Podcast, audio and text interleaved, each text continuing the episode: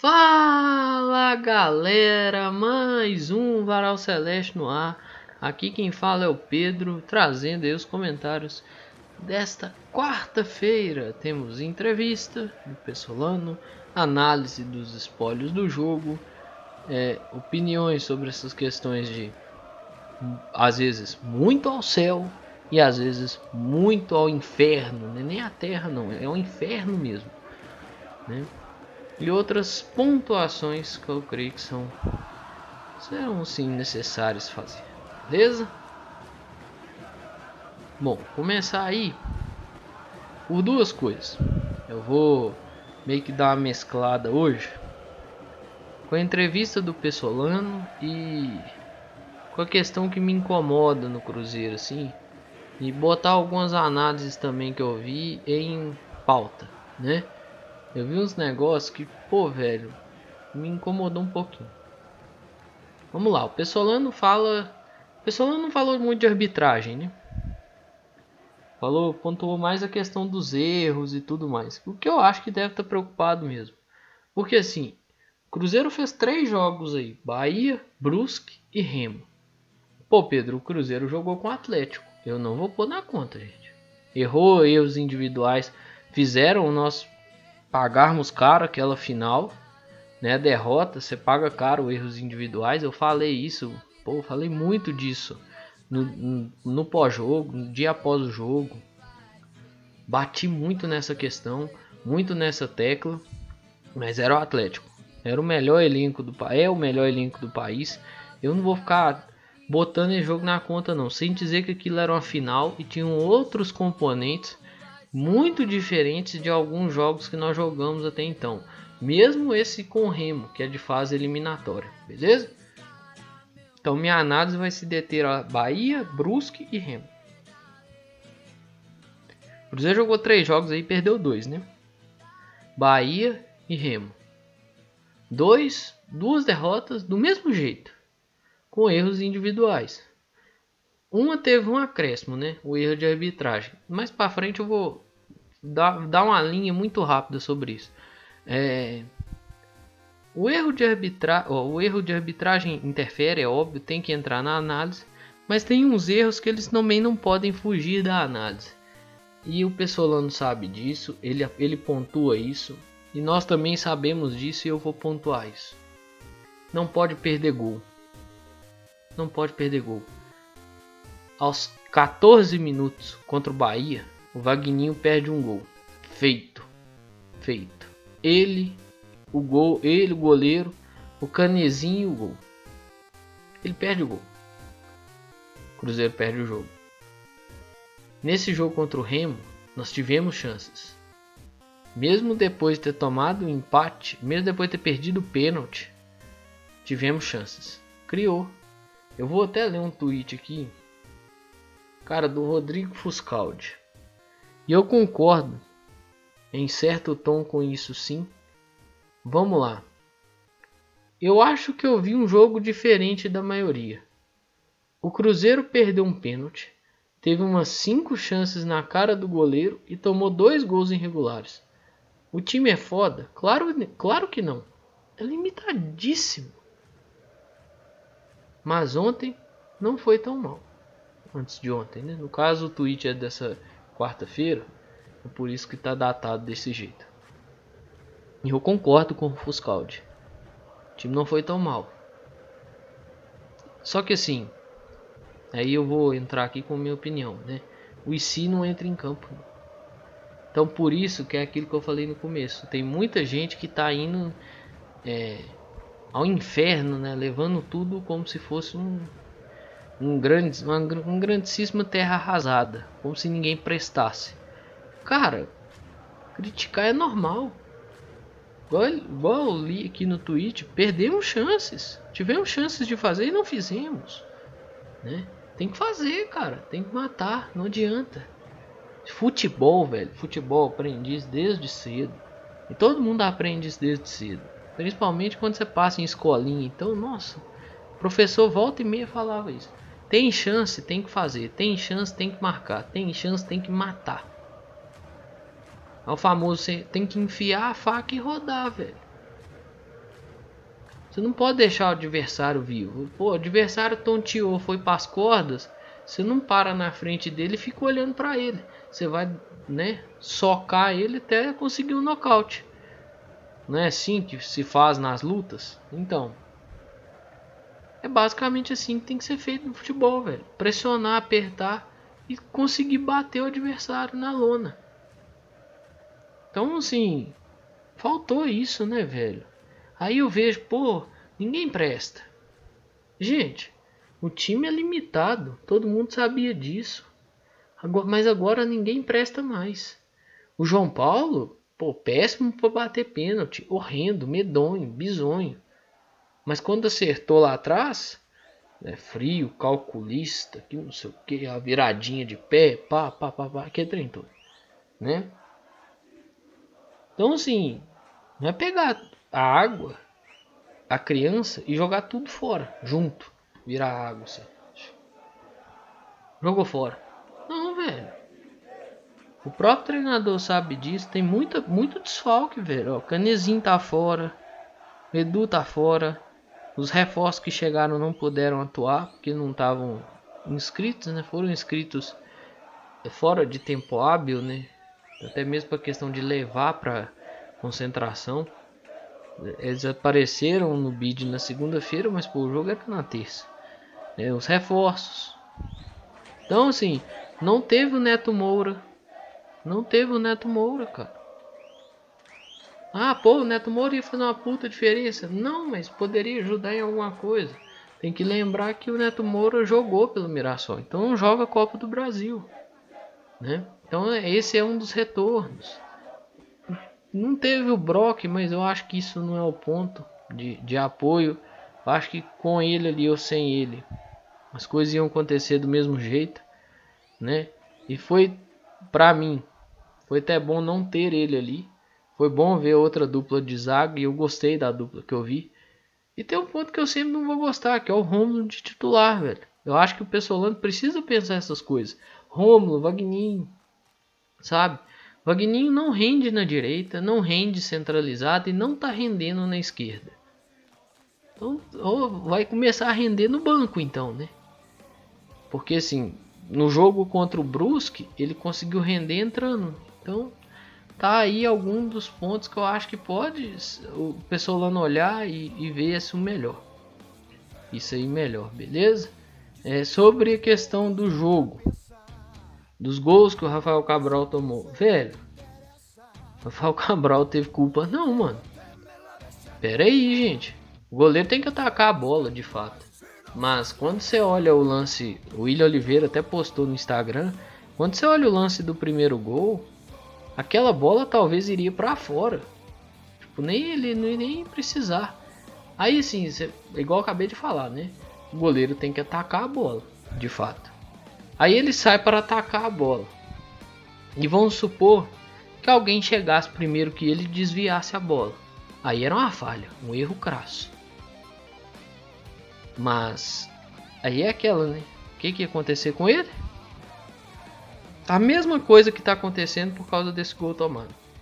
Isso é criticado pra caramba, ser crucificado. Então, ou seja, se ele erra, se ele faz uma coisa e erra, ele ia ser criticado. Se ele faz outra coisa e erra, ele ia ser criticado.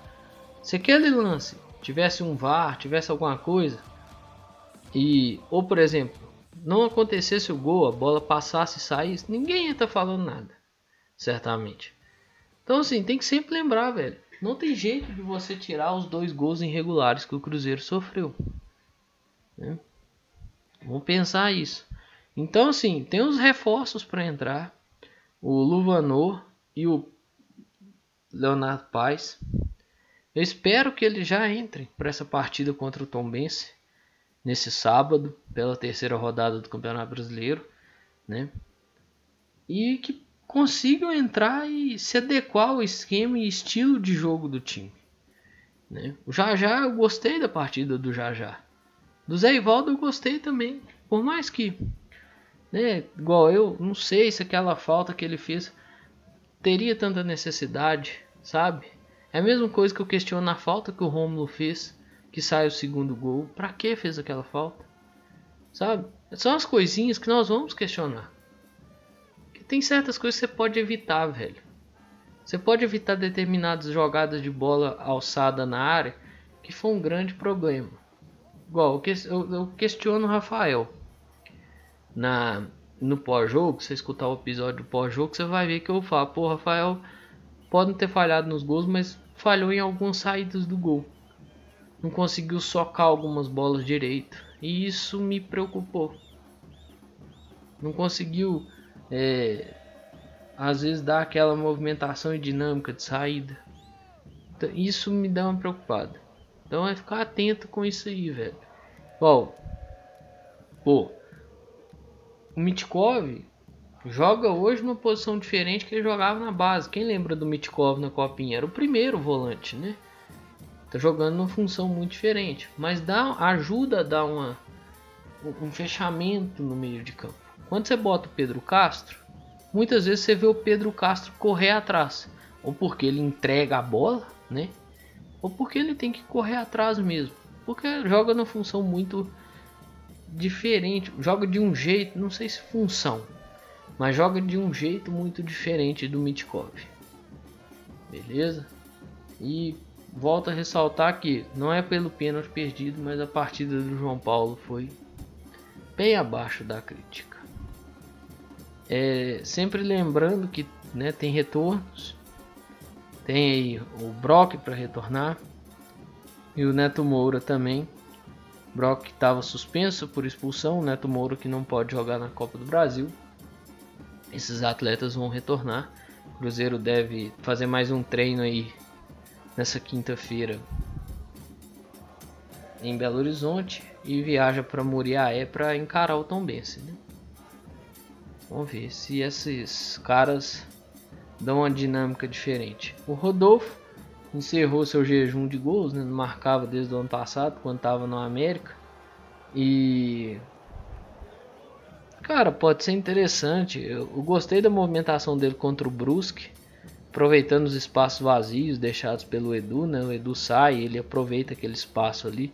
Eu acho que pode ser interessante. Vamos ver. Vamos ter calma. E é um cara que se começar a fazer gol também vai ajudar bastante. Mas vamos ter paciência, beleza? É...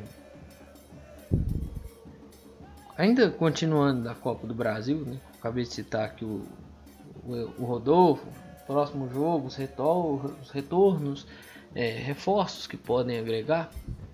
A data e hora do confronto de volta foi definido dia 11 de maio, às 19 horas, no Mineirão. Uma quarta-feira, beleza? Então, tá aí definida a data. Fechou? E assim, o Cruzeiro tem aí, né, durante essa temporada já 40 atletas utilizados, né? Vai chegar aí, deve chegar na marca 41 41 atletas, eu acho. Vou deixar a matéria aqui que é do Deus Medíbrio, do Stefano, a matéria. E vai, acho que vai chegar a 44, porque tem os três reforços, né? O Leonardo Paz, o Luvanor e o Rafael Silva para estrear. Então, a, essas três estreias computadas chega a 44 atletas utilizados durante a temporada até então. Então, assim, sendo acho que mais de 10 atletas são crias da toca. E alguns têm até a idade sub-20 ainda. É ter paciência, gente. Você vê que é uma formação de um time. São 40 atletas utilizados em nem 4 meses completos. Completa 4 meses semana que vem do ano. É muito atleta, cara. Sendo que alguns já saíram. É, Michael, Sidney. Um cara que não tá aqui mais, né? É, Bruno José, Giovanni, os caras que jogaram e não encaixaram, foram embora. Eu aconselho a, leitura da matéria e aconselho você fazer reflexão de que é realmente um time em construção, beleza? Eu vi também aí, esse deixei para agora, né? Porque eu já encaminho encerramento também do episódio vi um pessoal falando que o William Oliveira não reclamou com a arbitragem. Ninguém reclamou, né? quando sofre o primeiro gol. O William Oliveira não poderia reclamar, né? Porque já tinha amarelo, para tomar um outro amarelo ali pouco custava. O Marcelo de Lima Henrique pelo momento estava distribuindo amarelo. Alguém poderia reclamar de fato, principalmente o capitão, né, que fala pra caramba, fala bem, né? Você fala, você jogasse tão bem quanto ele fala, nossa, isso é maravilhoso. Mas é, o capitão poderia falar alguma coisa, mas o William Oliveira não poderia, né? Ele se manifestou no Instagram e assim, não tem jeito, velho. Aquilo que eu falei anteriormente. Não tem jeito de você passar por uma análise dessa e não falar da arbitragem. É passar pela análise, gente. Isso passa pela análise. Não estou dizendo que a gente tem que só focar nisso, tem que fazer autocrítica também. Que o Cruzeiro errou, que é aquilo que eu já falei. O Cruzeiro produziu e não conseguiu concluir. Tem que ser analisado isso também. Não é só apontar, é olhar para dentro também. Mas aqui eu tô nesse ponto que assim tem a dependência do VAR, velho. Eu tava comentando hoje com algumas pessoas, ontem, hoje, pô, gente, tem bandeirinha que quando não tem VAR, o bandeira deixa o lance correr para depois marcar o impedimento, cara. E é tipo uns lances assim que dá pro cara marcar o impedimento na hora, não, é deixa o lance correr. E às vezes gera uma jogada de perigo. Mas não tem VAR, velho. Por que, que você tá deixando o lance correr? O VAR não vai te resgatar, não, irmão. É um erro do bandeirinha, um erro da defesa, um erro de todo mundo, né? Mas o bandeirinha, o VAR não vai resgatar o bandeirinha, vai resgatar o VAR, vai resgatar ninguém, velho, porque não tem. Entendeu? Eu acho a economia muito porca da CBF. Mas assim, a arbitragem é fraca, velho. Nós sabemos disso. O Casimiro comentou isso. Nós sabemos muito bem disso. Tem muitos, ó, anos e anos e anos e anos e anos e anos e anos que essa arbitragem é patética, que é horrível, que é um negócio medonho, que é bizarro o que a gente vê acontecer, né? E o VAR virou uma grande muleta. É a dependência do VAR, cara. Os caras não conseguem apitar hoje sem a ferramenta. Nunca conseguiram. Não à toa essa ferramenta ela é necessária ao futebol. Mas hoje ficou um negócio muito pior do que era antes. Beleza? É, cabe a nós olharmos para dentro, mas entender que quando uma situação que não é do jogo interfere no resultado, ela não pode escapulir da análise, beleza? Eu acho que é importante fazer as pontuações e devem ser feitas as pontuações. Vi muita gente falando assim: ah, não pode criticar. Agora não pode criticar mais. Não pode criticar. Criticar é uma coisa. Você criticar, pontuar e falar assim: pô, isso aqui pode ser melhor.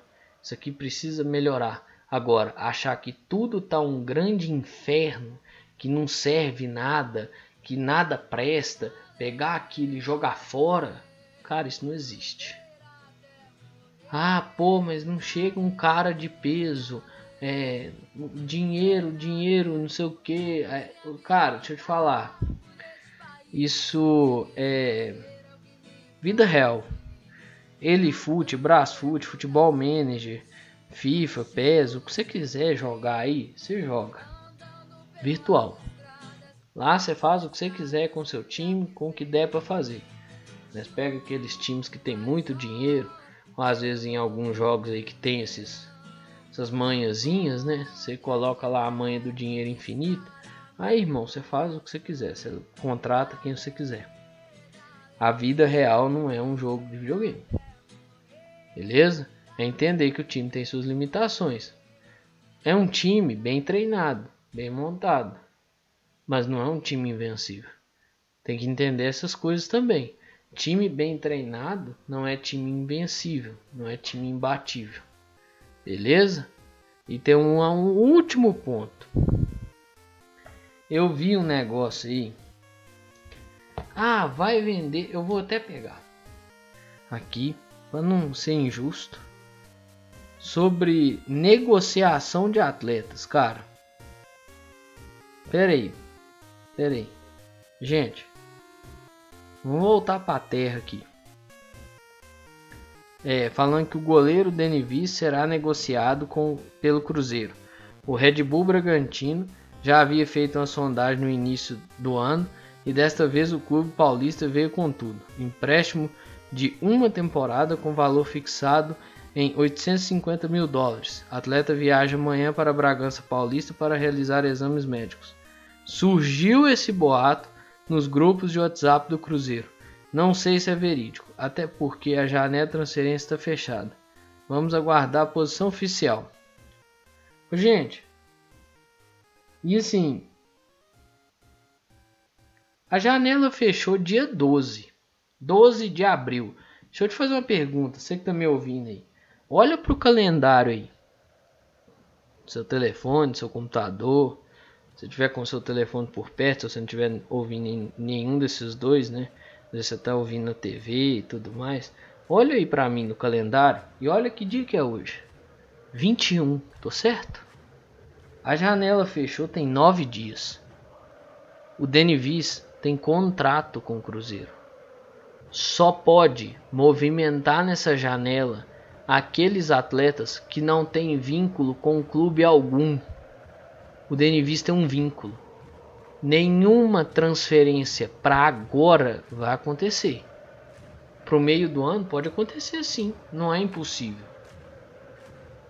Mas a especulação que ela nasce de um atleta que tem contrato ativo com um clube no futebol brasileiro depois do dia 12, ou seja, dia 13, ela não tem condição de existir de fato para agora pro imediatismo. Não tem condição. Porque nenhum dos dois clubes pode movimentar a janela com ela fechada. Não pode movimentar a transferência. Ah, eu vou aí, me empresta aí, eu banco 850 mil dólares, espaço fixado. Manda aí pra mim. Beleza, eu vou mandar. Só os dois clubes vão negociar com a janela fechada. Você acha que isso vai dar bom, né? Você crê nisso? Para o meio do ano pode acontecer sim. Assim como falam do Edu no Fortaleza e tudo mais. Mas até o meio do ano a diretoria tem que analisar essas coisas, olhar isso bem e ter paciência. Cuidado com certas especulações. Certas especulações já nascem mortas. Como diria o Samuel Venâncio. Deixar até o, o tweet dele aqui, né, o link do tweet. Beleza? Então vamos tomar cuidado, beleza? Não funciona assim, ah, o Bragantino quer, vai levar. Pera aí, vamos com calma, beleza? No mais,